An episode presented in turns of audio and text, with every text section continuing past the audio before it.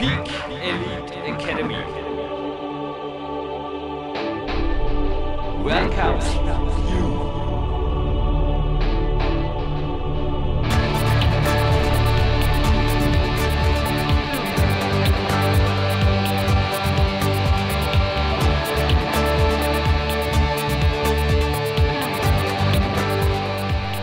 Jürgen Reis hier ganz kurz aus dem Studio, bevor die Sendung jetzt gleich startet.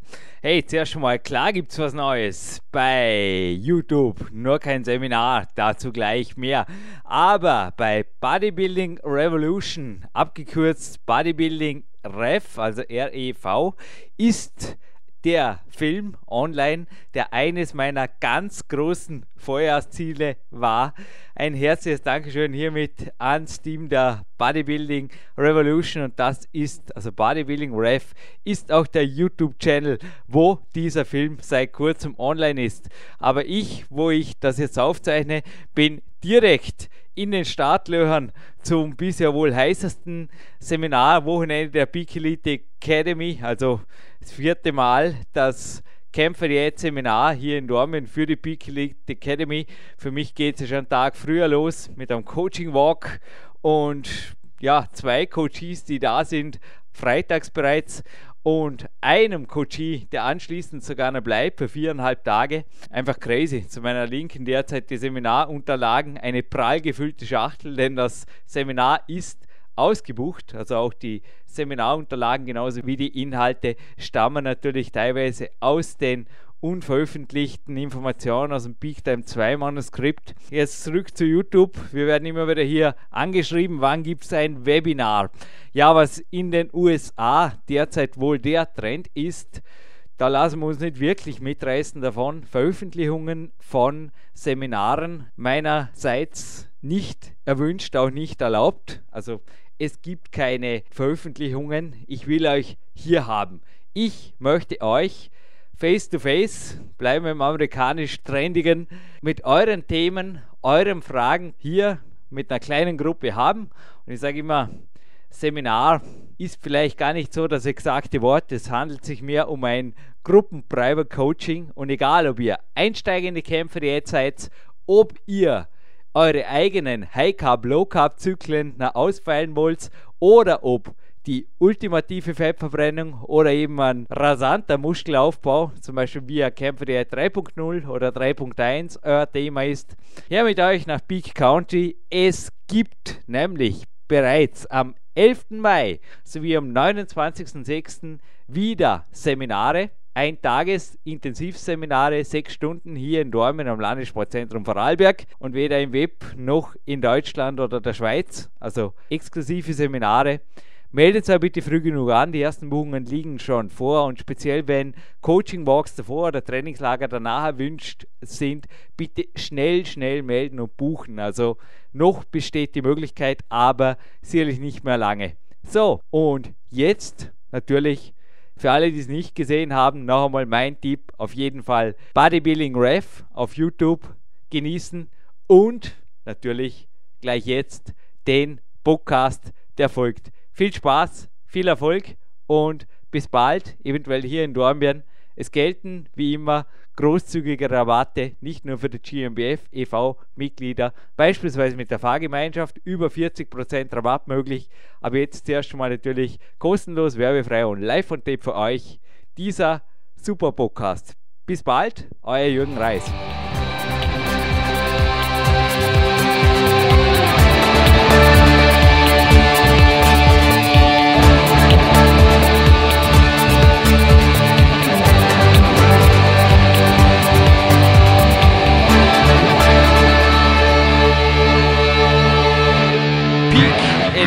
Academy.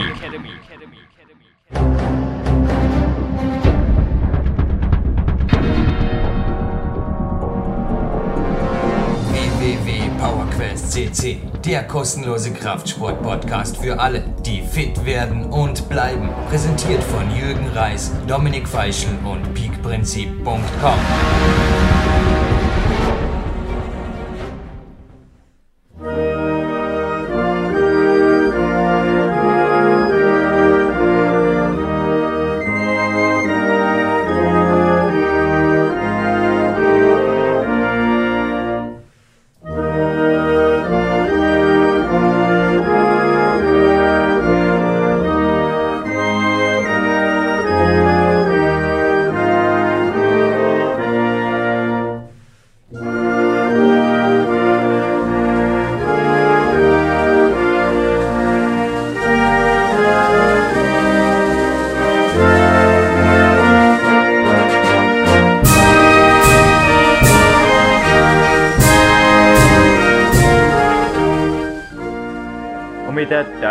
Nationalhymne. Und wie beim letzten Podcast mit diesem Mann, mit einem Zitat begrüßt Sie, liebe Fitness- und Bodybuilding-Begeisterte, heute wieder einmal Jürgen Reis aus dem PowerQuest CC Studio in Dornbirn.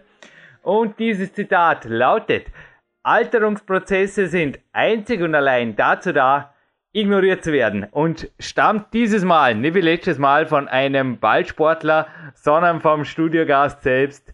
Dilo Basch, dreifacher Mr. Universe, Physiotherapeut, Unternehmer und Filmschauspieler und viel mehr. Ein herzliches Willkommen im PowerQuest C Studio bzw. am Telefon. Hallo. Hallo Jürgen, ich grüße dich. ja, ja lustig. Dieses Zitat, ja, es ist eine Weile her, gell? Hast du mir gemeldet, ziemlich spontan sogar. Und ja, jetzt ist ja noch ein Beruf dazugekommen. Starten wir gerne mal quer rein. Jetzt bist du auch noch unter die Schriftsteller gegangen. Kriegt Gelsenkirchen den ersten Heimatroman bei Thilo Pasch. Ja, also erstmal komme ich zu dem Zitat zurück. Das Zitat habe ich ja gar nicht auf mich bezogen, sondern ich hatte es auf dich bezogen nach deinem letzten Erfolg. Irgendwie sind wir beide ja nicht klein zu kriegen. Ähm, so. Also von daher, ne, es war kein eigengemeintes Kompliment, sondern war durchweg an dich äh, gereicht. Äh, ja, du bist direkt auf mein Buch gesprungen. Äh, Buch, ja, ich schreibe jetzt auch. Äh, allerdings äh, werde ich dann ja direkt immer gefragt, wie über Bodybuilding oder Sport. Nö, das überlasse ich dem Jürgen. Der Jürgen, der macht das ganz anständig und da sind ja schon einige gute Bücher am Markt. Ich schreibe echt jetzt irgendwie so einen Fantasy-Roman, so einen Helden-Epos und äh, so einen riesen Schinken mit zig Seiten. Klar, die Jungs haben auch Muskeln, haben auch große Schwerter und Streitäxte, aber äh, ansonsten hat das Buch mit Sport äh, gar nichts zu tun. Boah, aber ich denke gerade an deine DVD, die übrigens heute auch zu einem riesen Gewinnspiel gehört und links von mir liegt die Three Steps to Universe Part 2. Und ich denke, auch da hast du genauso wie beim ersten Teil sehr wohl ein bisschen mitgewirkt, so das Heldenepos. Doch, das liegt, das ist ein cooles Buch, da freue ich mich drauf. Und mach's richtig dick und schick's mir halt, bevor der Winter losgeht, denn wir zeichnen dieses Interview jetzt übrigens auf. Du bist noch keine 45, erst wenn das Interview online geht. Am 1. Juni 2012, ja, ich dachte mal, wir machen wieder mal eine allererste, was heißt wieder einmal, wir machen die allererste Platin-Sendung in den Februar 2012 rein, damit mir, nicht ganz uneigennützig, ein bisschen wärmer ums Athletenherz wird, wenn ich selber diese Sendung dann, wenn es soweit ist, wenn sie online geht, anhöre. Aber Dilo, ja, ich sitze jetzt mit einem Shirt im Studio, ist ein IFSC-Shirt, das in der Zeit entstand, beziehungsweise auch in der Zeit dann von mir aus Kino Retour gebracht wurde, als mein drittes Buch Peak Time entstand. Das stammt direkt aus dem Peak Time Sommer.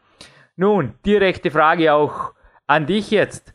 Wie geht's mit deiner Wettkampfkarriere weiter? Denn als nur noch quasi Fantasy-Schriftsteller, das lassen wir als Hobby gelten, aber so kommst du bei PowerQuest C natürlich nicht platingerecht davon. Also wie geht's weiter? Weil ich dachte mir wirklich, die heutige Sendung mache ich drum Platin, damit du Gold motiviert bist.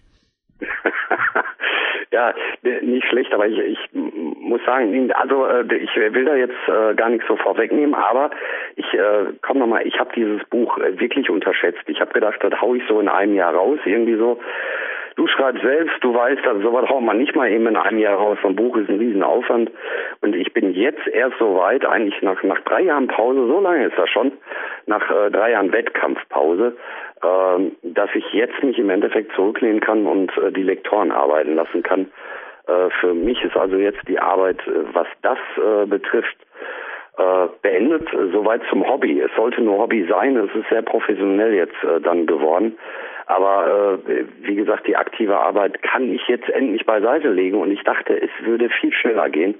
Das heißt allerdings auch, dass ich äh, seit circa einem halben Jahr wieder ins Training gegangen bin. Äh, wer mich kennt, weiß, weiß, dass ich mich eh ausschweige über, über so ganz konkrete Ziele, aber ich äh, trainiere halt auch nie so in, in blauen Dunst hinein.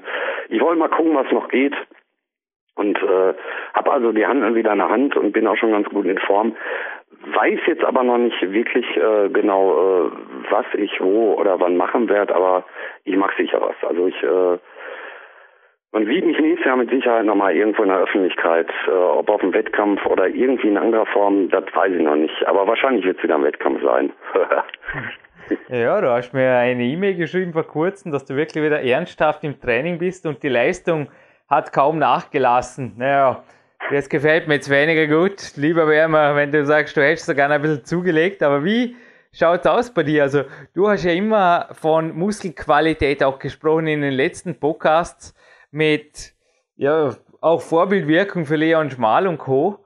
Die Athleten, die also gerade so Massephasen hinlegen oder irgendwas, da hast du irgendwie nie in meinen Augen so wirklich dazugehört, beziehungsweise hast du ja selber, glaube ich, nicht wirklich profitiert, hast einfach eher auf Qualität gebaut.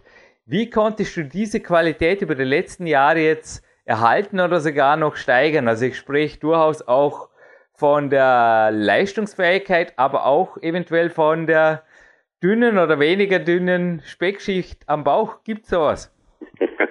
Ja, also ich äh, bin, bin durch die Zeit eigentlich relativ gut in Form geblieben. Ich bin natürlich nicht so hart wie, an, wie auf den Wettkampffotos, aber Beweisfotos schicke ich dir im Anschluss an unser Interview, schicke ich dir mal eins rüber, können die Leute mal bei dir im Internet einmal gucken. Da habe ich äh, jetzt bei den Sommertagen mal so ein, so ein schickes Foto irgendwie gemacht äh, sieht nicht so schlecht aus. Äh, ja, für, für mich jetzt ja auch eine neue Erfahrung, so, so lange nicht trainiert, äh, beziehungsweise das stimmt bei mir nicht. Also jetzt von den Zuhörern, die sollen sich da bitte nicht ins Boxhorn jagen lassen, wenn ich sage, ich habe drei Jahre Pause gemacht. Immer wieder darauf zurückgreifen, ich bin Physiotherapeut, Aerobic-Instructor und ich gebe am Tag bis zu drei Kurse. Ne? Das heißt, äh, eigentlich laufe ich jeden Tag einen Halbmarathon, von daher kann Fett auf meinem Körper nicht wirklich äh, gut Platz finden.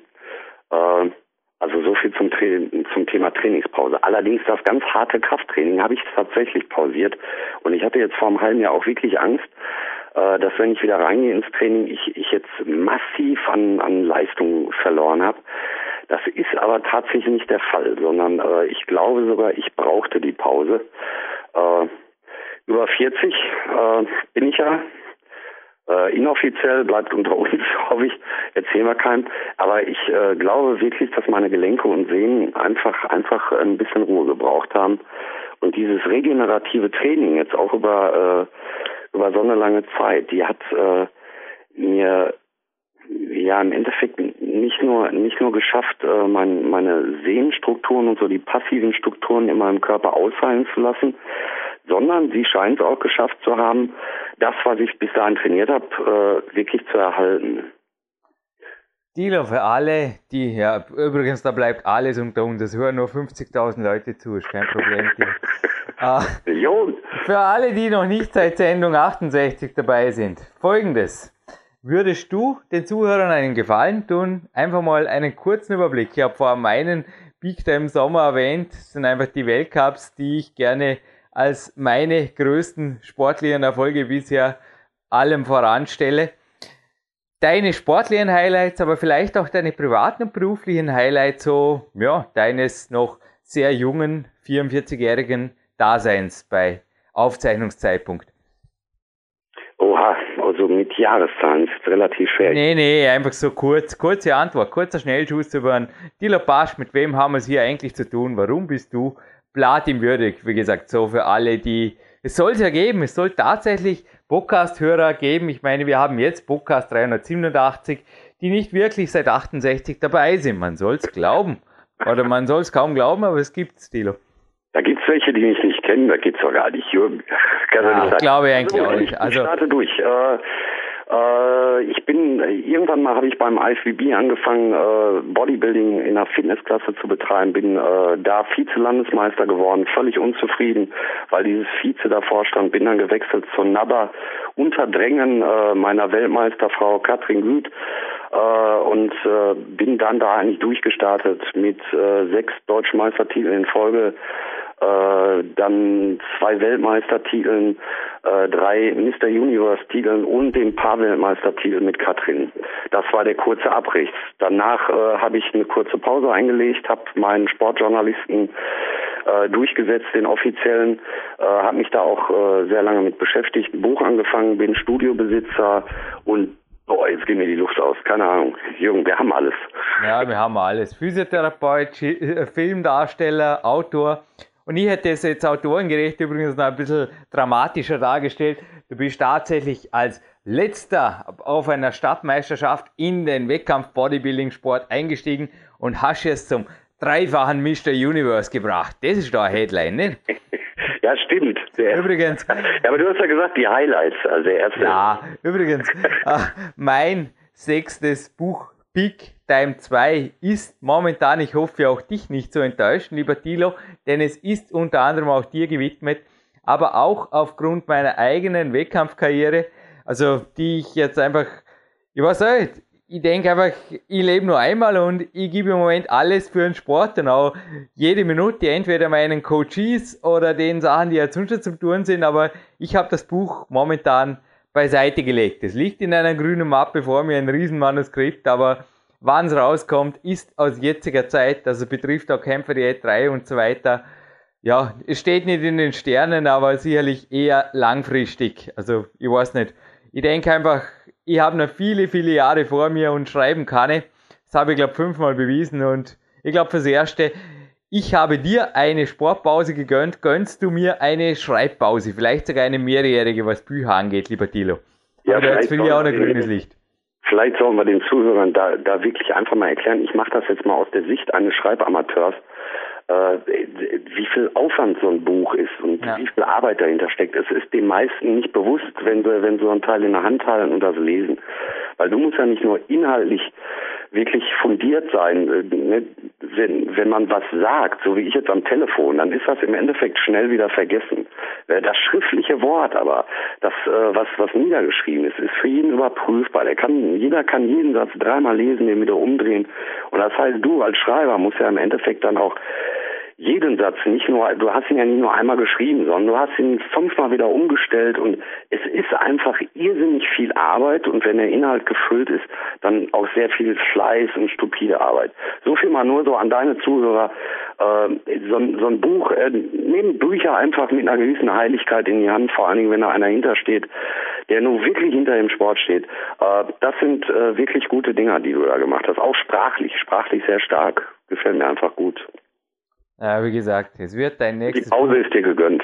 geben, aber fürs Erste. Also wie gesagt, ich habe einfach, es tut zwar teilweise weh, weil es ist tatsächlich ein, ein Dreiviertel fertiges Buch. Es stehen auch meinen Coaches unter anderem natürlich Auszüge dann, wenn sie gefragt sind oder wenn sie gebraucht werden, bereits jetzt zur Verfügung. Selbiges gilt bei den Seminaren, die ich ja auch angefangen habe zu geben und naja, eine DVD habe ich auch gemacht. Ich meine, ein bisschen was mache ich ja. Und lieber ist mir eigentlich momentan wirklich, ich versorge dich ab und zu mit so coolen Wettkampf-News wie letztens da in Mitterdorf, der zweite. Das hat mich irgendwie gefreut. Und du warst Ja, der. Erste, du warst der Erste, der die E-Mail erhalten hat von diesem Erfolg.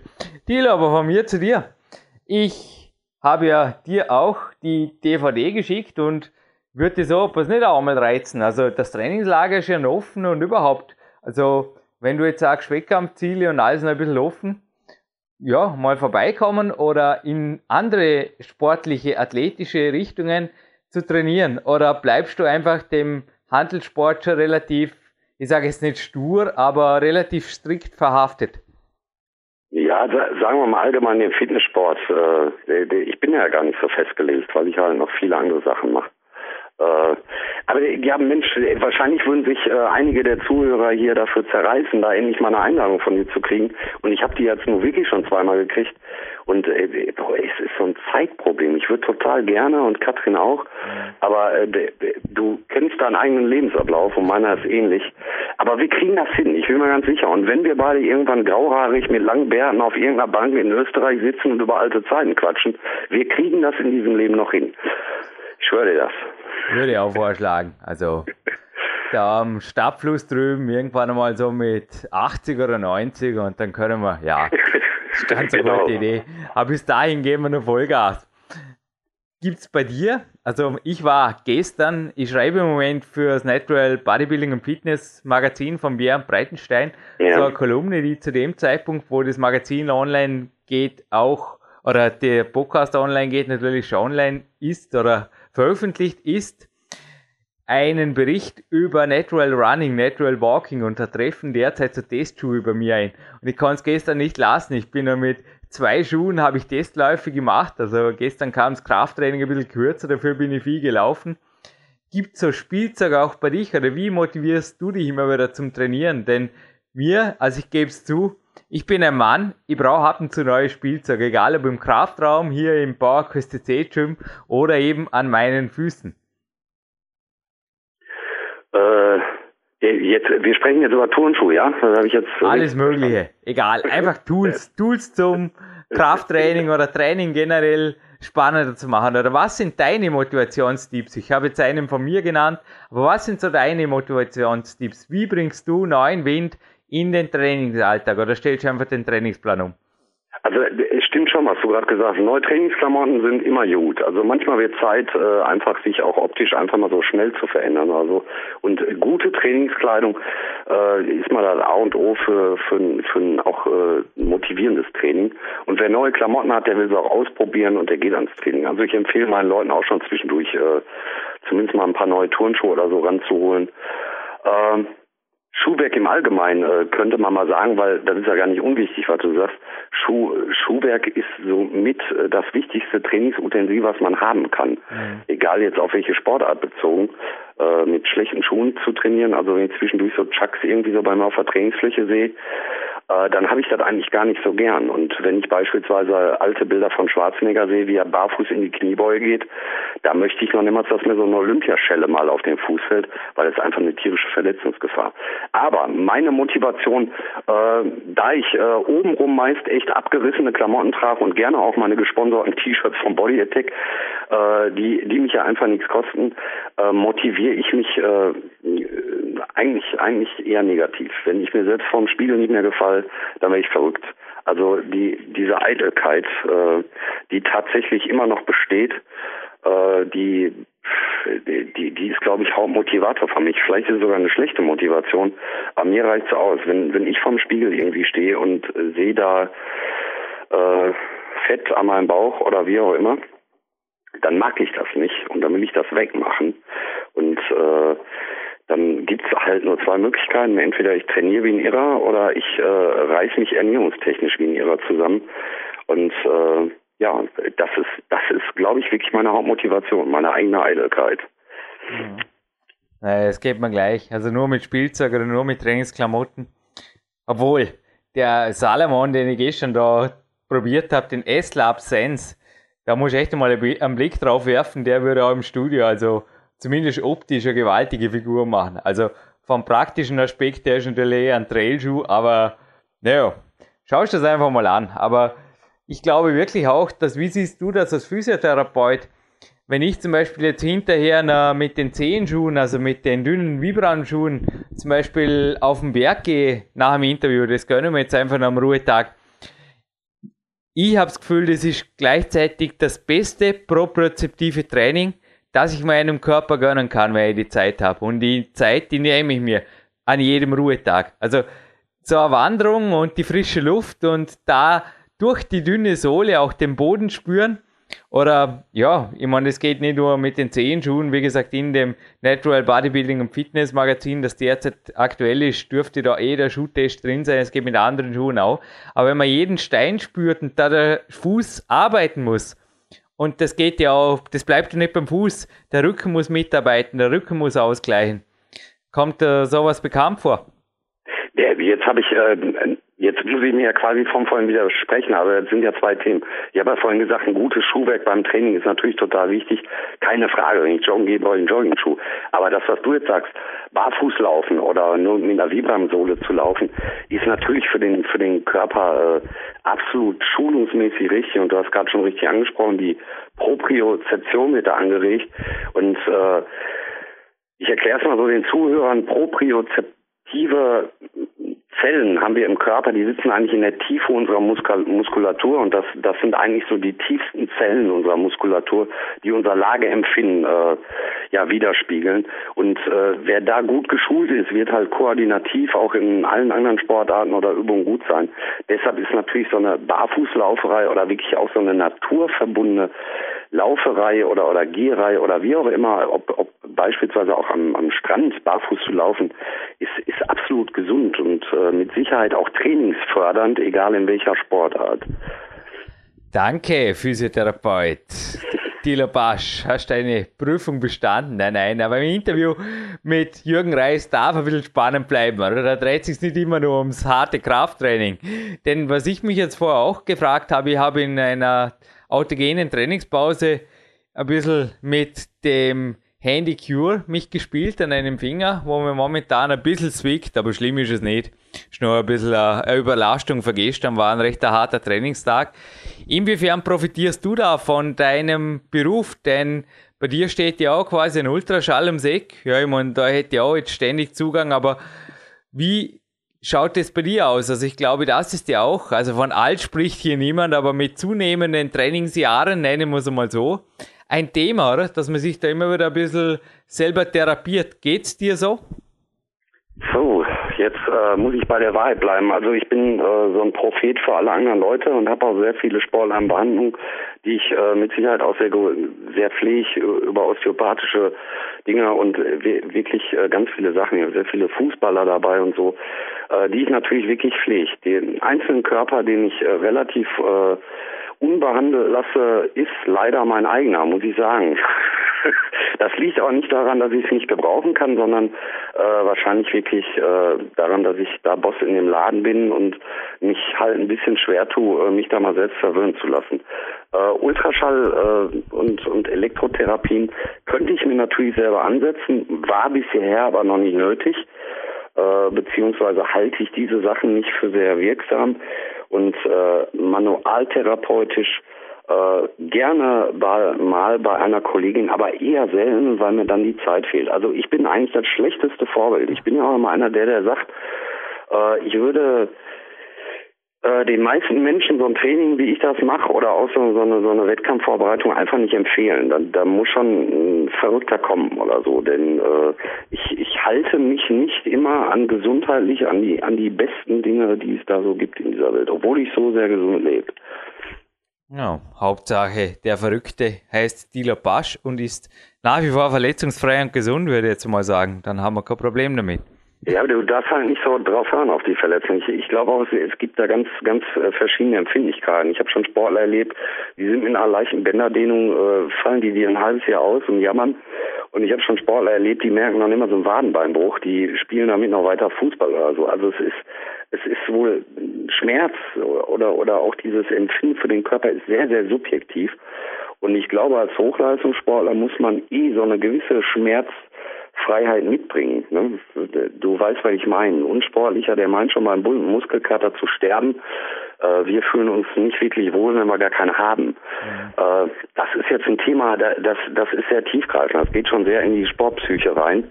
Aber äh, wie gesagt, ich gehe, ich gehöre eher zu, zu den Leuten, die sich aus der Unvernunft raus äh, selber eigentlich nicht wirklich gut behandeln. War für dich je Thema zum Beispiel Kinesiologie? Also ich komme gerade vom Magister Rudi Pfeiffer, war ich mittags noch, ja, es ist ein voller Tag wieder einmal. Und ey, wenn ich da übrigens mal auf Topic einen Tipp geben darf, alternativmedizinpodcast.eu heißt ein, ich sage jetzt mal, Partnerprojekt der PowerQuest.c und da gibt's jetzt, wo die Sendung online geht, vermutlich auch schon einige hochinteressante Sendungen mit Magister der Pharmazie Rudi Pfeiffer. Also nur ein Tipp am Rande.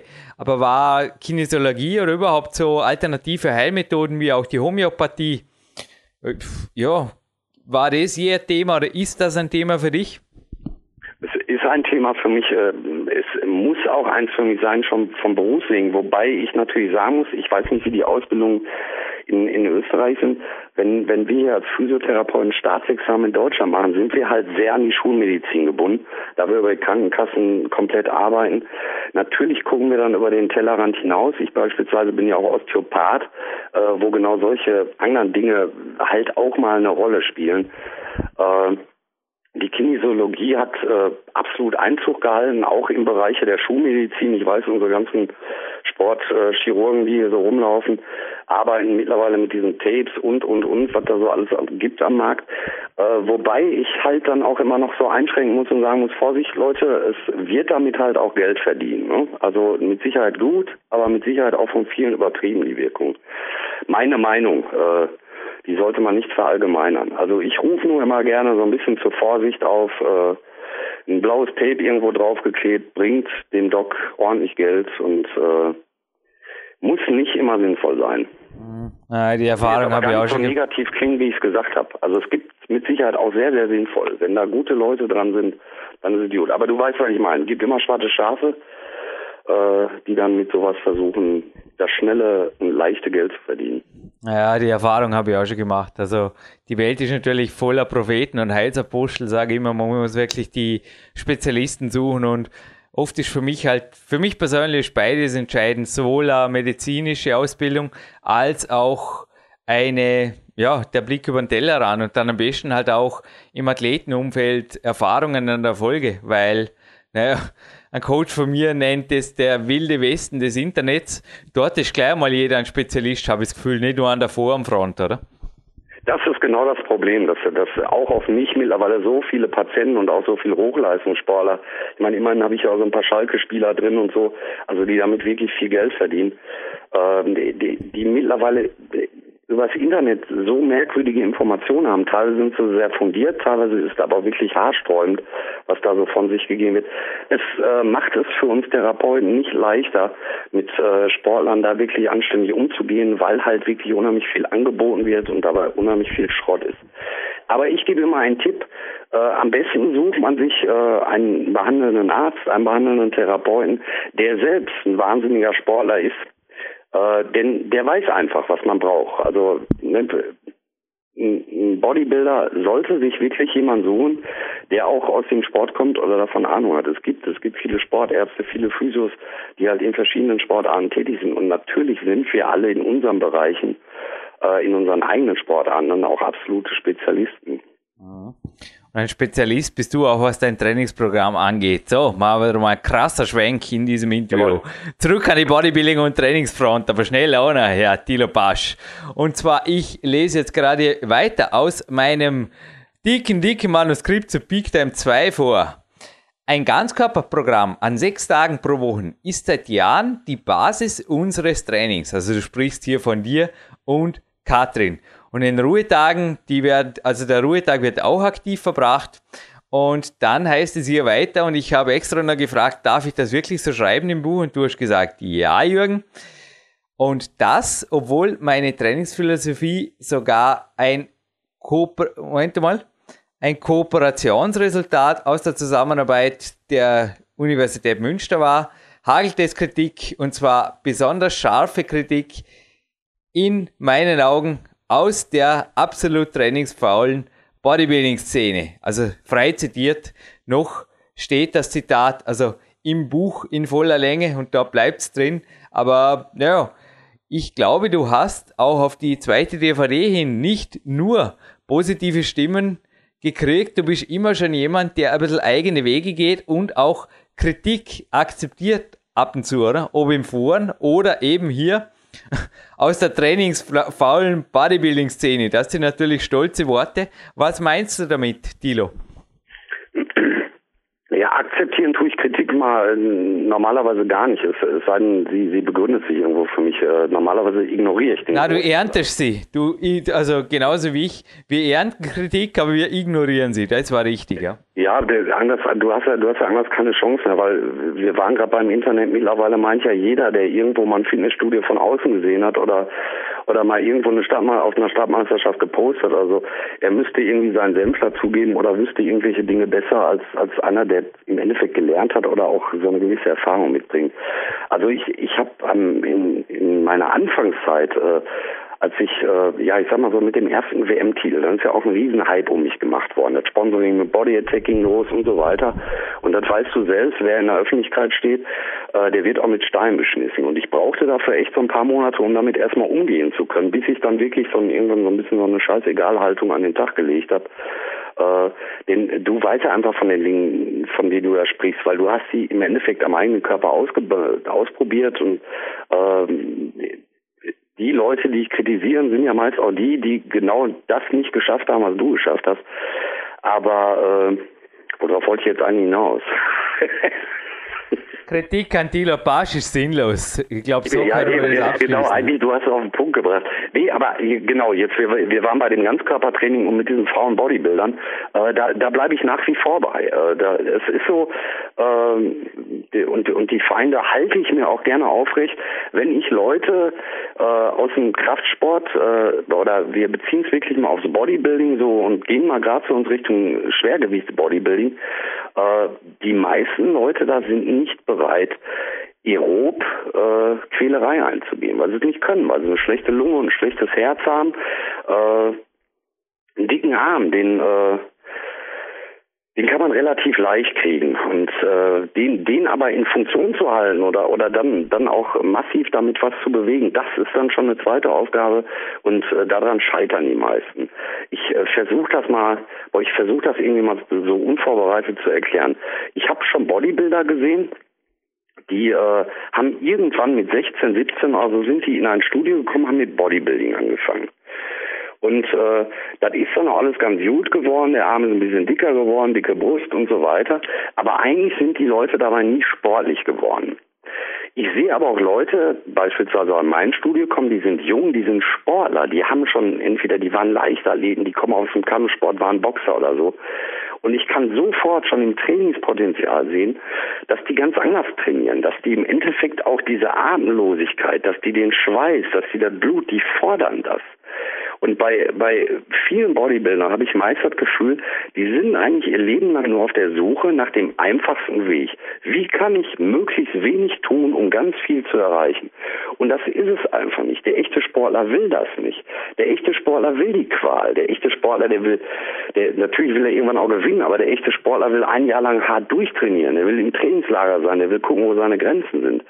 Und äh, das äh, werfe ich ganz vielen Bodybuildern vor, dass ich keinen echten Sportler dahinter sehe, sondern wirklich einen Wellemacher, der versucht, den leichtesten Weg zu wählen. Womit man jetzt natürlich dann sofort die Brücke schlagen kann oder ich das wieder nachführen kann, wo dann auch wieder viele Leute auf mir rumhaken. Der allerleichteste Weg ist, sich Stoff zu holen und sich das in den Bauch zu spritzen. So und leider, da dieses äh, Potenzial gegeben ist bei sehr vielen, äh, ist, ist klar, was das Resultat dann daraus ist. Und äh, dafür muss ich klar sagen, äh, hasse ich. Die, die Leute hasse ich dafür. Das, äh, die zähle ich nicht in meine Reihen. Ich werde zwar von Seiten vieler Schwergewichtsbodybuilder ausgestoßen, die zählen mich nicht in ihre rein, aber eigentlich sehe ich die Strafe umgekehrt. Die Jungs stehen nicht in meiner Liga. Das sind keine Sportler, da wird keine hohe Leistung erbracht, da werden keine Grenzen ausgetestet, sowohl körperlich als auch geistig nicht. Und das ist nicht Sinn des Bodybuildings. Bodybuildings heißt, seinen Körper zu bilden, und zwar in seinem Rahmen, der von der Natur gegeben möglich ist. Und das verdammt viel möglich, natural. Und äh, ich habe wenige oder ich kenne nur sehr, sehr wenige, die dieses Potenzial wirklich äh, dann auf, auf dem schweren Weg äh, ausschöpfen. Ja, Trainingslager war ein gutes Stichwort. Also ich hatte die letzten Monate immer wieder Leute hier, die wirklich, wie du es jetzt auch gesagt hast, entweder echte Athleten am Hauptsport waren oder einfach aus dem Sport kamen und das Bodybuilding quasi dann als Athleten weiter betrieben haben, ob Wettkampf oder ja, freizeitmäßig. Aber dennoch hatte ich ein, zwei Leute hier, die sind beim Spaziergang auf dem Zanzenberg, sorry, aber da läuft meine Oma mit. Die ist, wird dieses Jahr 94, im Ernst. Die sind außer Atem gekommen. Oder wenn ich ihnen erklärt habe, was propriozeptives Training bringt oder so, dann war eigentlich immer gleich die Frage, auch mein Training wurde auch bei Amazon und so teilweise schon verrissen, obwohl ich nie jemandem gesagt habe, also die lesen halt die Bücher nicht, die blättern sie nur durch, dass meine Trainingspläne nachtrainiert werden müssen. Aber so wie gestern, jetzt so sieben, acht Stunden im Kletterraum, es war einfach herrlich und das bringt gewaltig was für meinen Sport. Nur deren Frage war eigentlich bei allen Trainingsmethoden immer, was bringt das für Muskelaufbau? Also sowas kommt hier vermutlich auch bekannt vor, oder? Ja, genau. Es, es wird nicht mehr nach dem Spaß gefragt, den vielleicht auch mal so eine Übung macht, sondern. Nee, oh, Ausgleichstraining oder so, oder? Propriozeptives Ja, ja, genau, Spaziergänge. Was soll das bringen? Das wäre mir jetzt blöd. Was bringt das für Muskelaufbau? Ja. Ja, Das, das ist es halt, äh, was Bodybuilding im Endeffekt im Ruf und auch so in der Öffentlichkeit kaputt macht und kaputt gemacht hat und auch immer wieder kaputt machen wird. Ja. Leider. Und was ist die gute Nachricht, Dilo? Also auch du, genauso wie ich, trainierst oder coacht Athleten auf den ganzheitlich athletischen Weg hin. Können wir das so stehen lassen? Ja, ja. Gut, dann geht's zum nächsten Thema. Wir bleiben beim Bodybuilding und bei einer Frage von Leon Schmal. Und zwar, was hältst du von der Entwicklung der GmbF, die ja ziemlich gewachsen ist? Ich weiß nicht, ob du das mitverfolgt hast. Und ob er da mal am Start ist, will er wissen. Weil du hast ja letztens im Interview auch gesagt, es würde dich schon reizen, einmal dich auch dem Lügendetektor-Test zu stellen, wobei ich mich auch gefragt habe, das könntest du ja so einfach mal machen aus Spaß. Aber das wäre wär ja für dich ohnehin nur ein, ja, pff, keine Ahnung, du hast ja nie was mit der Liga zu tun gehabt, wie du es vorher gesagt hast. Aber GmbF generell, siehst du das als einen guten Weg und wird der Bodybuilding-Sport dadurch auch wieder dorthin gekommen oder der naturale Bodybuilding-Sport, wo er hingehört? Also er- erstmal vorab, äh, so einen Lungendetektor-Test habe ich schon gemacht und äh, zweitens bin ich bin ich ja ein Jahr lang in der Uni Münster durch eine Studie gelaufen als äh, naturaler Bodybuilder. Also ich bin innerhalb einer Studie mit einem Gewichtheber, einem Fahrradfahrer und so weiter, bla bla, durchgezogen, wo also wirklich auch so Blutkontrollen und dieses ganze Ding so über ein Jahr durchgemacht worden ist. Äh, das mal so vorab. Wenn wir das Thema abhaken, endgültig. Ja, genau. Ich, ich, ich habe ein, ein Problem in meinem eigenen Start der GmbF. Nee, noch was vorweg. Die GmbF ist einfach super gut. Es äh, ist ein ganz, ein ganz toller Verband. Die Idee, die dahinter steckt, entspricht genau dem, was ich eigentlich schon seit Jahren predige. Und äh, Berend Breitenstein ist da, glaube ich, auch völlig engagiert und auch der goldrichtige Mann für, für, für diese ganze Geschichte. Ähm, ich hatte damals halt immer noch ein Problem. Die GmbF ist halt erst in den letzten Jahren gewachsen. Ein ganz wichtiger Faktor dafür war Andreas Plate. Das sehe ich heute immer noch so. Ähm, dass Andreas Plate irgendwann von der IFBB in die GmbF ge gewechselt hat, dafür kann Behrendt ihm gar nicht genug danken. Und ich hoffe, er hat das mal getan oder er tut das auch zwischendurch, denn äh, da war der erste starke Bodybuilder, der im Endeffekt auch den IFBB äh, die Hölle heiß gemacht hat vorher, ist in diesen Verband gewechselt. Und das ist immer ganz wichtig, dass gute Leute in so einem Verband stehen. Als ich jetzt damals so meine Erfolgsreihe bei der NABA hatte, war die GmbF noch relativ klein. Und äh, mein Plan war es vorher auch in die GmbF zu gehen. Nur äh, wusste ich ja nicht, dass ich so erfolgreich in der NABA bin und im Endeffekt auch die internationalen Titel da alle abgab. Und äh, ich hatte irgendwann, ich glaube sogar, das war auf der FIBO, da hatte ich so ein Gespräch mit dem Leon. Da hatte ich so das Gefühl, er fragt mich jetzt so, Tilo, du bist jetzt ja dreimal Weltmeister, irgendwie so dreimal Mr. Universe, alles gut. Aber willst du denn nicht, äh, oder äh, musstest du denn jetzt nicht langsamer in die GmbF? Und ich habe dann so kurz drüber nachgedacht und dachte, wieso müsste ich jetzt in die GmbF? Ist meine Leistung sonst irgendwie äh, nicht echt oder wie auch immer? Also er vermittelte mir das Gefühl, eigentlich äh, bin ich ein guter, aber ich müsste das auch nochmal in der GmbF nachweisen. Also in mir drin brennt eigentlich so ein Feuer, was sagt, nee, ich muss überhaupt nichts nachweisen. Ich habe meine Erfolge und ich habe die zu Zeiten gemacht, als die GmbF noch nicht so stark war wie jetzt. Und äh, ob ich auf der GmbF was reißen würde oder nicht, habe ich überhaupt keine Ahnung, weiß ich nicht. Ich, äh, wie gesagt, ich kenne nur einen Andreas Plate sehr gut und da weiß ich, das ist, das ist der beste Natural-Bodybuilder der Welt. Äh, da stelle ich mich auch gerne dahinter. Äh, bei allem anderen halte ich, halte ich mich da einfach zurück. Ich hatte, als wir beide letztes Mal das Interview hatten, da hatte ich eigentlich noch gedacht, okay, wenn du jetzt startest, machst du GmbF. Nach dieser komischen Nachfrage, die ich auch im Internet ganz oft gekriegt habe, bin ich fast in so einer Phase, Bären hatte mich irgendwann auch gefragt, dass ich sage, so, nee Leute, wenn ich starte, gehe ich, bleibe ich meinem Verband treu, denn auch das gehört zum Sportlichsein dazu. Äh, die NABA ist der Verband, der mich groß gemacht hat, der mich im Endeffekt in die, in die Schlagzeilen gebracht hat, der meinen sportlichen Erfolg unterstützt hat und äh, ich, ich glaube, ich neige im Moment eher dazu, das kann sich bei mir aber wieder ändern, aber ich glaube, ich neige im Moment eher dazu, meine Loyalität zur Nabak zu halten. Ich glaube, wir haben wirklich einiges gemeinsam, lieber Thilo, weil muss ist für mich auch so ein Killerwort. Bei muss, da stellen, wenn, wenn ich irgendwas muss, da stellen wir so in erster Instanz, stellst du mal die Haare auf, ja. dann schlafe ich oft der Nacht drüber, also vielleicht nicht gar gut, weil ich denke viel nach. Und am nächsten Tag stehe ich oft auf und dann greife ich entweder zum Telefon oder zur Tastatur oder was auch immer und dann sage ich so, und jetzt zeige ich euch mal, was ich alles muss. Müssen tue ich nämlich gar nichts. Deshalb bin ich selbstständig, deshalb bin ich Profisportler. Wir lieben das Risiko, aber wir bestimmen dafür auch, wohin unser Weg gehen darf und nicht was muss. Das, das ist genau das, was ich so ja. gedacht habe, so in den letzten Monaten. Ja, also kann ich mich gut in deine Lage hineinversetzen. Ich hoffe, du bist mir nicht böse, wenn ich jetzt derzeit ein aktuelles Natural Bodybuilding und Fitness Magazin mit dem Adi Platt übrigens auf der Titelseite in der Farbe Gold vor mir liegen habe. Björn Breitenstein natürlich auch zu danken, dass ich dort drin meine Kolumne schreiben darf. Und ich habe jetzt aber nicht diese vor mir, auch nicht den Bericht von Adi Platis, sondern auf der Seite 12, ich weiß nicht, ob der, der Name Gerd Kastrau was sagt. Er ist der Master 2 Champ im 2011 geworden und ist 1960 in Swisttal in Nordrhein-Westfalen geboren. Und ja, hey an, der schaut gut aus. Ich meine, er schaut vielleicht ich weiß nicht, man kann ihn nicht mit dir vergleichen. Ich bin auch kein Bodybuilding-Juror. Ich sage immer, ich bin auch nicht ein Bodybuilding-Outsider.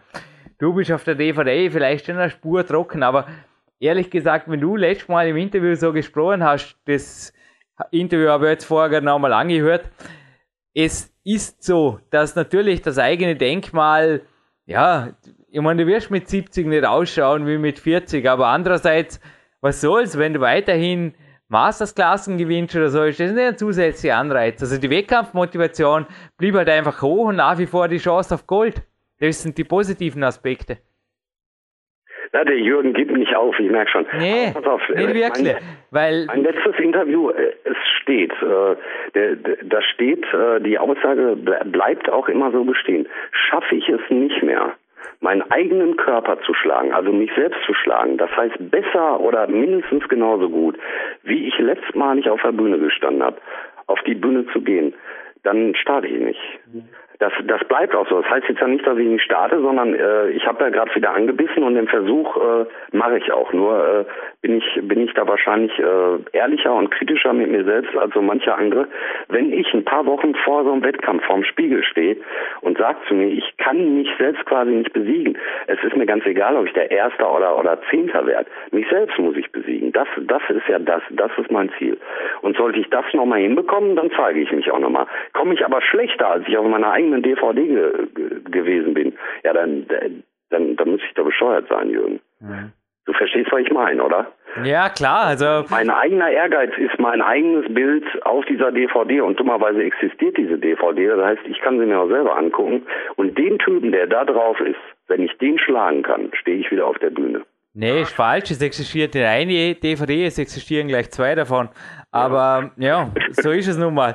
Ich meine, ich bin derzeit auch in derselben Form wieder, wie ich letztes Jahr war, beziehungsweise ich bin ein Stück stärker sogar als bei Big Days. Also ich, Aha. ja, ich, ich bin im Moment auch eher theoretisch am Weg, wenn ich sage, also ich würde lügen, wenn ich sagen würde, ich würde momentan antreten. Ich meine, das hat ja auch das Ergebnis da im Mitterdorf bewiesen, wenn ich schlechter wäre. Und bei uns gibt es auch die Option gar nicht. Bei uns gibt es keine Masterclass und auch keine Over 35 oder Over 40 oder was auch immer. Nur ich sage jetzt ganz offen, sollte es sowas geben, international würde ich zumindest aus meiner Sicht drüber nachdenken, ob ich nicht zum Beispiel bei beiden Bewerbern stark gehe. Aber wie gesagt, ist jetzt rein, ich meine, ich bin einfach Wettkampfathlet und motiviere mich am besten mit Wettkämpfen, mit Ausschreibungen, die an der Wand hängen und wo ich ein Datum habe und zu diesem Zeitpunkt fit sein muss. Aber ja, keine Ahnung, ist jetzt einfach nur mal so dahingesagt. Wollte nur. Ja, der, der, warte mal, der, der Vergleich hinkt ja so ein bisschen, weil bei dir wird ja eine Leistung abgefragt. Und wenn ja. du irgendwann selbst die, die Leistung äh, des 30-Jährigen mit 60 nicht mehr bringst, aber in deiner Klasse der Beste bist, das hast rein. Eben. Aber als Bodybuilder äh, wird ja keine Leistung abgefragt. Als Bodybuilder gehst du auf die Bühne, da unten sieht Publikum, die haben viel Geld bezahlt dafür, dass sie, dass sie sich Athleten angucken. Und wenn ich das Gefühl habe, ich kann die quasi mit meinem Körper nicht mehr beeindrucken oder auch nicht mehr unterhalten und die äh, hätten das Geld, äh, die haben das Geld zum Fenster rausgeschmissen. Dann will ich da nicht mehr stehen. Das heißt ja nicht eine leistungsbedingte Sportart. Oh, ey, wenn man wenn man dieses 80 machen kann, bis 100, soll man die machen. Als Bodybuilder einen hängenden Arsch da vorne zu zeigen, äh, das hat für mich sehr viel damit zu tun, dass Leute sich schlecht selbst einschätzen können. Ah. Nein. Das sind harte Worte jetzt. ja, ich sage jetzt auch aus meiner Sicht, also die Maximalkraft jetzt in meiner Sportart, die ist jedes Jahr schwerer zu verteidigen und ja, ich denke, nach wie vor, man kann bis über 50 sehr, sehr schwer klettern. Zum Beispiel nur bei dir habe ich mir jetzt auch gerade die Frage gestellt, ob du es nicht wieder Clarence Best machst, dass vielleicht wirklich, hey, du kommst schon mal nach Peak County, ist sicher hier. Also wenn du wirklich mal denkst, du gehst nicht mehr auf die Wettkampfbühne, dann kommst du mal vorbei, vielleicht investiere ich dich hier mit der einen oder anderen Athletiksport, wo du no more excuses, zumindest mal bis Anfang 60 hast. Machen wir das so. ja, auf jeden Fall. Ha? Auf jeden Fall. Aber lass mich noch einen kurzen Vergleich bringen, um, um den Zuhörern das auch, die so, sonst äh, verstehen die das nicht. Also ich bin der Meinung, äh, ein Playmate sollte mit 50 nicht mehr in den Playboy reingehen. Verstehst du, was ich meine? Es sei denn, es ist wirklich eine Zeitschrift äh, für äh, Leute, die darauf stehen. Aber selbst das hübscheste Playmate wird halt irgendwann, die, die kann noch so eine tolle Frau sein, wie auch immer, die kann zwar Schauspieler, was auch immer. Aber im Hochglanzmagazin des Playmates hast du dann irgendwann nichts mehr zu suchen. Du weißt, was ich meine. Man muss sich da selber einfach, ich, ich will Leute nicht mit meinem Körper belästigen, wenn er denn nicht mehr so in der Form ist. Und ich habe schlimme Sachen auf Bühnen stehen sehen, glaub's mir. Mhm. Nicht der Typ jetzt da in der, in der, im Natural, in der Naturalzeitschrift, der wäre da auch der Sieger, der, der sieht auch top aus, äh, absolut gut und der muss auch unbedingt weiter auf die Bühne, das ist alles gut. Aber ich habe schon Over 50s, auch schon Over 40s auf der Bühne gesehen, die halt dann nur noch da stehen und sich dafür entschuldigen, dass die Haut hängt oder was auch immer. Und äh, das halt dann, das, die sollen immer noch Bodybuilding machen, aber ich muss sie nicht auf Bühnen sehen. Mhm. Dennoch, hey, dafür drittes und letztes Mal Peak Time zweite Team, beziehungsweise Clarence Bess, der da gleich über deinem Zitat steht. Er hat mir geschrieben, wir haben zahlreiche Athleten über 50, die in ausgezeichneter Form sind. Mit 40 oder noch viel später zu starten, halte ich für absolut sinnvoll. Und er meint hier Bodybuilding-Sport. An jedem Punkt ist es möglich, sich weiter zu verbessern und die Praxis zeigt hier ganz einfach, dass die landläufige Meinung weit daneben liegt. So sprach Mr. Clarence Best, mhm. seines Zeichens auch Coach und Mr. Past 40 USA, Clarence Best. Er, er ist ja nur wirklich selbst auch eine Ausnahmeerscheinung, aber man muss oder ich, ich sehe das halt, hey, ich bin Physiotherapeut, ich arbeite sehr, sehr viel mit alten Leuten zusammen und natürlich muss ich die nach vorne bringen und weiter trainieren.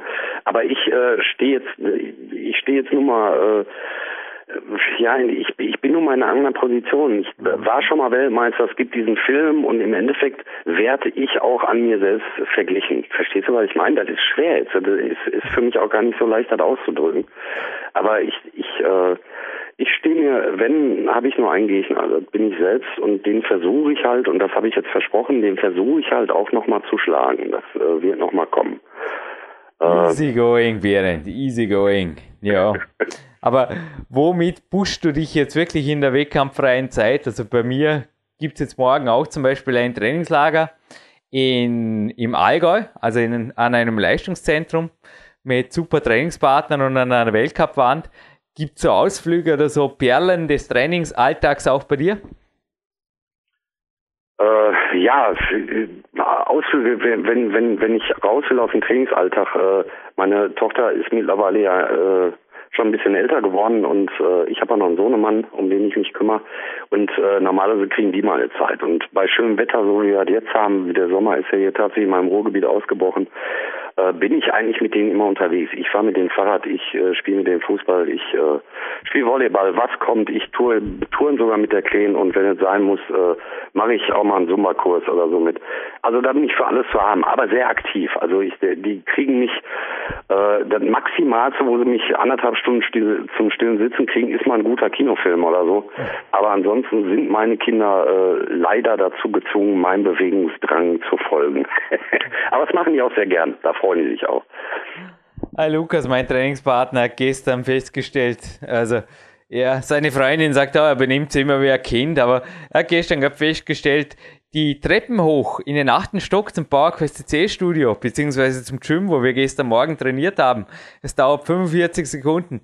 Der Lift braucht länger. Ich habe im Lift schon festgestellt, dass ich 50, Klim äh, 50 Liegestützen machen kann oder 30 Liegestützen auf den Fäusten und zur Späße mit Rucksack zum Beispiel sind solche Alltagsbewegungsgeschichten für dich auch ein Thema oder wie, also dass man so ein paar konkrete Bewegungstipps, denn auch du bist jemand, der jede Minute zu nutzen hat. Wie gehst du da um? Oder hast du jetzt auch das Auto verkauft, so wie?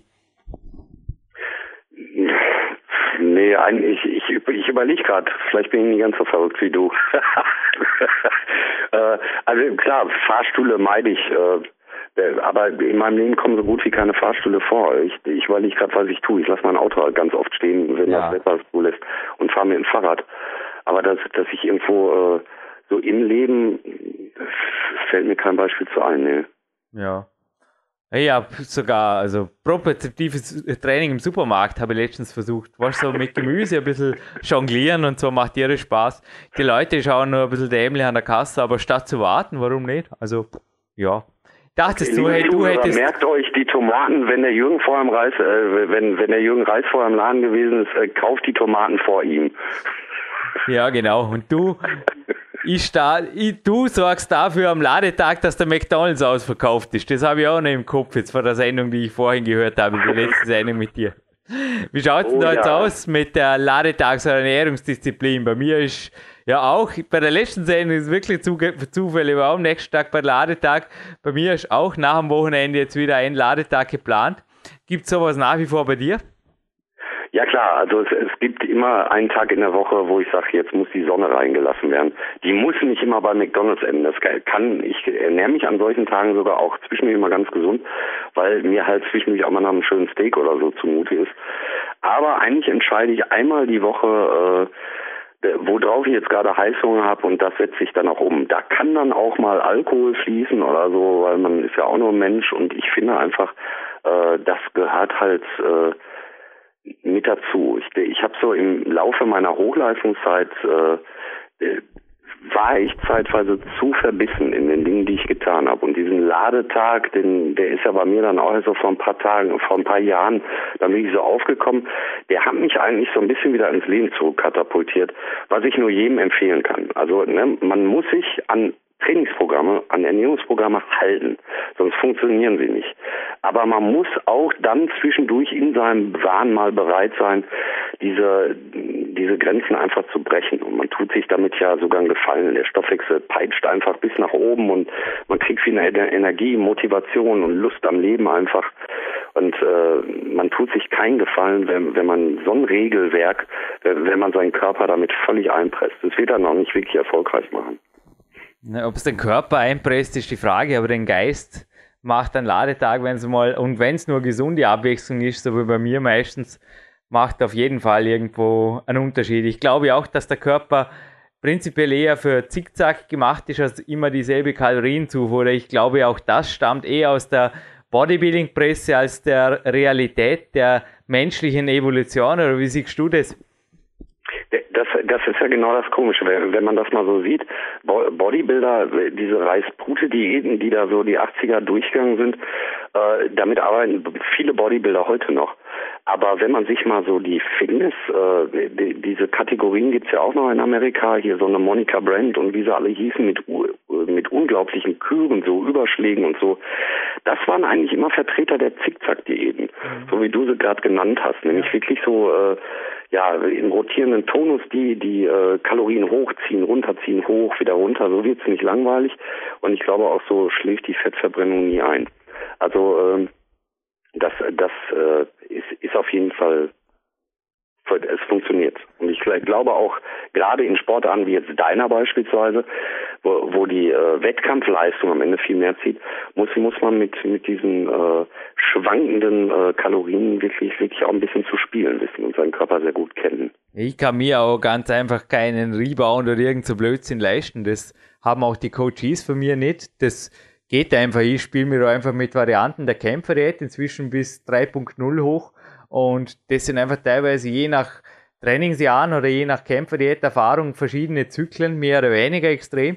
Und also es funktioniert mittel- und auch langfristig, sofern jetzt, ich meine, ich habe jetzt nicht jahrzehntelange Erfahrungen, also ich selber bin sieben Jahren mit der, seit sieben Jahren mit der Kämpferdiät dabei, aber das, ich weiß nicht, irgendwo, wie gesagt, man muss den Körper immer wieder ein bisschen fordern und dann ihm halt wieder geben, aber nicht zu viel und dann spielt sich das irgendwie so, das ist meine Erfahrung. Ja, genau so. Am Landessportzentrum habe ich letztens übrigens einen Athlet getroffen, der mir von seinem Vater an einem super Eiweißshake erzählt hat. Jetzt darfst du aufpassen, Tilo. Rotwein und ein rohes Ei. Aber gedacht, das könntest du auch als OPC und Vollprotein und Resveratrol könntest du vermarkten, was weiß ich. Na, zu der Frage, gibt's bei dir Neues in Bezug auf echte Eiweißshakes bzw. Supplemente und Co.? Eigentlich gar nicht, weil weil ich jetzt äh, mein Training ja jetzt erst wieder ernsthaft betreibe. Ich habe äh, durchgehend natürlich meine meine Proteine hochgehalten, äh, habe so immer so aufs Pro 90, weil es mir einfach am besten schmeckt, zurückgegriffen. Jetzt aber, wo ich mein Training wieder gestartet habe, bin ich natürlich im, im Nachtraining-Shake wieder auf dem Way schön mit Wasser angemacht. Also das Way Deluxe von Body Attack ist da immer noch mein Favorit und äh, da schwöre ich auch weiterhin drauf. Äh, das löst sich einfach gut auf, kommt schnell an, wo es ankommen muss. Und ansonsten äh, bin ich jetzt vom Krealkalin mal aufs, äh, das sind eigentlich so meine beiden Hauptsachen, die, die ich nehme, äh, Protein und Kreatin, bin ich mal auf dieses äh, Pro von, von Body Attack jetzt umgestiegen. Äh, ja, es funktioniert auf jeden Fall genauso gut äh, wie auch das Krealkalin. Soll noch ein bisschen schneller wirken. Bei, bei Kreatin eine Wirkung zu nennen, finde ich eh immer relativ schlecht und schwierig. Mhm. Ich habe auf jeden Fall gerade eine Riesenbüchse Cre Alkalin Pro ins Haus gekriegt. Aber die gehört nicht zum Gewinnspiel, die gehört mir. Brauche ich für die Wettkampfvorbereitung. Aber ich habe sehr gute Erfahrungen gemacht damit. Es zieht einfach weniger Wasser. Ich habe das Gefühl, die Power, ich meine, ist ja da alles mit, wenn man es vorher vor der Zyklik hatten.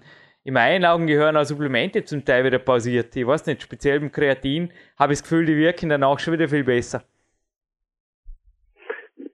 da tue ich, da tue ich mich schwer. Da, da wirklich, ich fand damals den Sprung vom, vom Kreatin Monohydrat zum Krealkalin, den fand ich gigantisch. Den ja. habe ich auch wirklich gespürt, weil ich vom Monohydrat gerne einen Blähbauch gekriegt habe und, und äh, eben, ja, auch, eben. gerne mal Durchfall. Und äh, seitdem Krealkalin auf dem Markt ist, habe ich das überhaupt nicht mehr. Eben.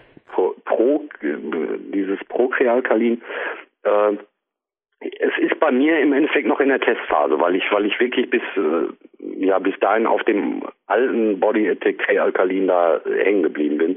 Das gibt's jetzt ja gar nicht mehr und deshalb bin ich jetzt aufs Pro umgestiegen. Ich, äh, wie gesagt, ich bin gespannt, was es bringt, äh, ob ich das wirklich spüre. Ja, und test wirklich mal mein Tipp, teste es mit Übungen mit eigenem Körpergewicht, wo eventuell auch Schnellkraft ein bisschen vorkommt. Also explosive Klimmzüge, Plyo, Push äh, ja, Plyo Push-Ups oder Plyo Pull-Ups oder irgendwas in die Richtung. Merke mal dort, ob du einen Unterschied merkst. Also ich schon am Campusbar oder so, also in intensiven Trainingsphasen, ich habe das Gefühl, ein bisschen was bringt. Ja. Jo, aber Dilo, du kriegst übrigens, wir dürfen ein Foto austauschen. Die allerersten Fotos, die nächste Woche von mir entstehen, es ist das große Sommer-Shooting noch vor der ÖM angesetzt, nächsten Donnerstag am Feiertag. Ja, ähm, letzte Tipps vielleicht für mich noch, beziehungsweise auch für die Zuhörer. Wie würdest du, wenn du jetzt sagst, okay, da ist jemand, der ist relativ fit, also ich war gestern auf der Körperfettmesswaage knapp unter 5%, also ich denke ich bin recht ansehlich. Wie würdest du die letzten zwei, drei Tage jetzt wirklich gestalten, ohne jetzt zu sagen, ich muss wieder letzte äh, Mr. Rip da vom Bodybuilding-Wettkampf. Es soll einfach noch was kurz dabei rauskommen, aber gleichzeitig auch die Gesundheit nicht leiden und natürlich hinterher, wie gesagt, es geht um ein Fotoshooting und nicht um die Mr. Olympia. Ja gut, ein Fotoshooting ist trotzdem wichtig. Die Bilder bleiben für immer bestehen. Von daher sollte man das zumindest semi-ernsthaft angehen. Äh, wenn, wenn da wirklich was bei rumkommen soll. Ich meine, dein Körperfett äh, ist, ist ja schon brutal dann, also alles unter fünf Prozent ist schon außerirdisch. Von daher musst du dir ja nicht allzu viele Sorgen machen. Der Körper hält ja dann gar nicht mehr so viel Wasser fest. Man kann jetzt halt versuchen, das letzte Wasser rauszubringen. Zieh die Trinkmenge 24 Stunden vorher hoch, wirklich hoch. Guck, dass du fünf bis sechs Liter Wasser am Tag trinkst, dass du die Nieren richtig spülst Und am Wettkampf, äh, am Wettkampfmorgen sage ich schon, am Fotomorgen setzt du die Flüssigkeit ab. Äh, das heißt, abends äh, hast du deinen letzten Schluck vorm Schlafengehen getrunken. Äh, dann gehst du mit Sicherheit noch ein paar Mal richtig zum Klo, weil die Nieren noch weiter spülen.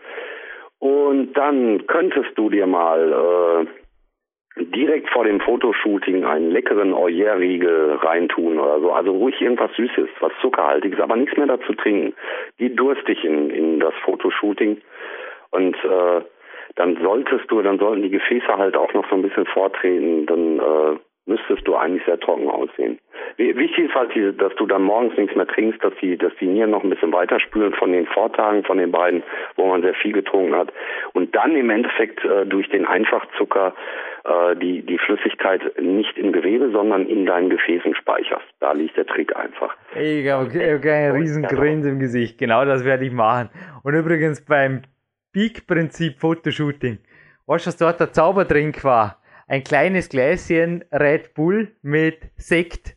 Da habe ich angestoßen mit dem Fotograf und dann ging irgendwie wirklich noch einmal, also vor der, ja, vor der Sichtbarkeit, vor der Muskulatur her, vor der Vaskularität, da ging echt noch mal was weiter.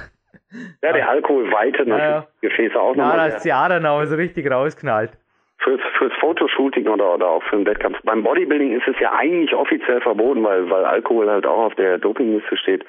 Auf, auf äh, nationalen ist es wurscht. Aber für ein Fotoshooting absolut gut. Äh, ich mach's dann normalerweise nur so, weil ich ja die Flüssigkeit durch den Sekt nicht mehr haben möchte. Jetzt ist aber schon wieder Wettkampf, dass ich mir eventuell mal einen Schluck Whisky mit ein bisschen Honig misch. Dann habe ich den Alkohol und habe den Einfachzucker und äh, habe aber nicht ganz so viel Flüssigkeit. Habe übrigens gerade einen Griff gewagt zur Anti-Doping-Liste der NADA und Alkohol steht da übrigens nicht drauf. Es muss ein sehr wettkampfspezifisches Bodybuilding-Dopingmittel sein, das da gesperrt ist. Ja gut, Al Alkohol ist, ist ab einem gewissen Maße. Ich weiß früher bei uns beim Kraft-3-Kampf, äh, äh, da meinten dann manche von den Jungs vorher eine Flasche Sekt trinken zu müssen, aber die sind dann echt durchgeknallt durch die Dopingkontrollen. Also das habe ich früher früher halt äh, öfter erlebt. Alkohol äh, ist, glaube ich, äh, begrenzt nach oben, nach IOC. Es äh, ist da aber hauptsächlich bei den Gewichthebern so, bei den Bodybuildern guckt da kein Mensch nach. In meinen Augen ist Alkohol weder leistungs- noch regenerations- noch gesundheitsfördernd. Punkt. Der, eben, Alkohol ist, ist einfach Schrott und Alkohol im Zusammenhang mit Sport, und jetzt sollten wir es einfach mal sagen auch, wenn wenn wir die Gewichtheber schon angesprochen haben, nicht, dass da, da irgendwo eine falsche Richtung läuft. Äh, Alkohol ist schmerzhemmend. Und Schmerzhemmung im Sport ist das Schlimmste, was man Ja. sich antun kann. Ja. Da man halt die Verletzungsgefahr und äh, die, die, halt die, man man geht weiter als man darf und äh, das macht Brüche, Risse und so weiter und die Risikobereitschaft wird natürlich durch Alkohol auch größer und deshalb hat die im Sport nichts verloren, so gar nichts. Nee, und in diesem Podcast auch nicht. Aber was in diesem Podcast verloren hat, was verloren hat als Abschluss, ist ein Triple-Gewinnspiel. Machen wir es so, Tilo. Okay, Und zwar Patrick Jacobi, nachdem du vorher von coolen Trainingsklamotten gesprochen hast. Homepage www.goldstream-sportswear.de, da kannst du das nette Teil anschauen, beziehungsweise das edle Teil, einen Tackle Twill Sweatshirt Pullover, gesponsert für dieses Gewinnspiel. Also bei 60 Euro sind wir schon exklusive Versand, die euch nichts kosten. Und dann habe ich eine Eisern auf Lager gehalten. Und zwar eine original eingeschweißte Dilo Pasch DVD, Three Steps to Universe, Part 2. Und was noch dazu kommt, ist meine Big Days DVD, zu der du ja auch ein nettes Statement geschrieben hast. Danke, lieber Tilo. Und ja, das Ganze gibt ein netter Trippelpreis. Ha? Da kommt was zusammen. Das lohnt sich. Tilo? ja, ja, ja, ich bin noch da. Ich, ich warte auf weitere Preise noch durch. Ich dachte, du hast noch mehr raus. Achso, soll ich noch mehr Preise dazugeben? Ja, ich könnte noch, Moment mal. Deine DVD, meine DVD, die motiviert schon mal ohne Ende. Und dieses Goldgum-Sweatshirt, das kenne ich zufällig, sie ist auch, äh, ich sag mal, ein völliges Kultteil. Ey. Goldgum äh, gibt's irgendwie schon seit den 70ern und äh, hat Schwarzenegger schon getragen. Alles gut, ey, geiler Preis, auf jeden Fall. Geiler Preis, oder? Ja, soll wir noch was dazu tun? Hier wäre gerne, ich habe es gerne gesehen, eine, Büchse Omega 3 wäre da noch dazu. Immer rein, Omega-3 passt immer. Immer gut. Das geben wir noch, geben wir noch on top. Dann haben wir vier Preise. Und jetzt kommt aber eine richtig schwere Frage und diesmal von mir. Ist das okay, Tilo? Ja, ja, ja. Und zwar nicht nur du.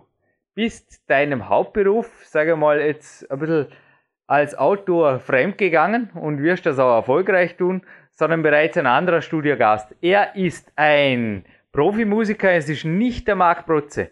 Und er hat tatsächlich einen Heimatroman geschrieben, einen recht dramatischen Heimatroman, der auch verfilmt wurde, auch einen Oscar, zwar aus China, aber doch einen Oscar kassiert hat. Und er ist ein ziemlicher Held in meinem Leben musikalisch gewesen, aber auch der Roman bzw. der Film, den habe ich jetzt gesehen, der kann was. Wie heißt der Mann? Auf welchem Podcast war er zu Gast? Und ja, das ist es. Der Erste, die Erste, der, die uns die Antwort aufs PowerQuest.de Kontaktformular meldet, gewinnt in diesem Platin-Podcast mit Dilo Basch und Jürgen Reis. Gute Idee, Dilo? Super Idee. Ich weiß, wer es ist. Echt? Ja, aber ich sag's nicht. Cool. Aber du hättest es auf Anhieb erraten. Du bist ein echter PowerQuest.de-Fan. Hey, cool. Ich höre, ich sehe da deine Podcasts oder höre die regelmäßig. Echt stark. Hätte jetzt nicht gedacht. Also ich dachte, die Frage sei schwerer. Also, ihr habt's gehört. Dilo hätte schon erraten. Ist Gott sei Dank von der Teilnahme ausgeschlossen. Aber hechtet zum besten an die nächstbeste Tastatur.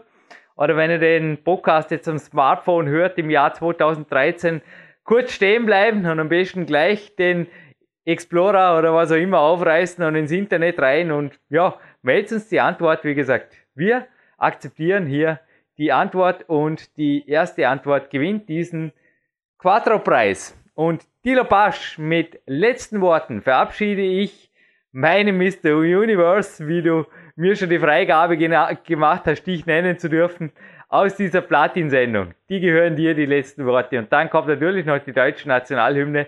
Und dann ist der Jürgen endgültig an die frische Luft gewandert mit den Zehenschuhen. Ende. Ja, danke an die Zuhörer für ihre Ausdauer und Jürgen, ist mir immer wieder eine Ehre, bei dir im Interview zu sein. Danke, Dilo, und bis bald hier auf PowerQuest.cc, dem größten europäischen Fitness- und Bodybuilding-Podcast. Auch dank dir, lieber Dilo Basch. Nichts zu danken. Tschüss.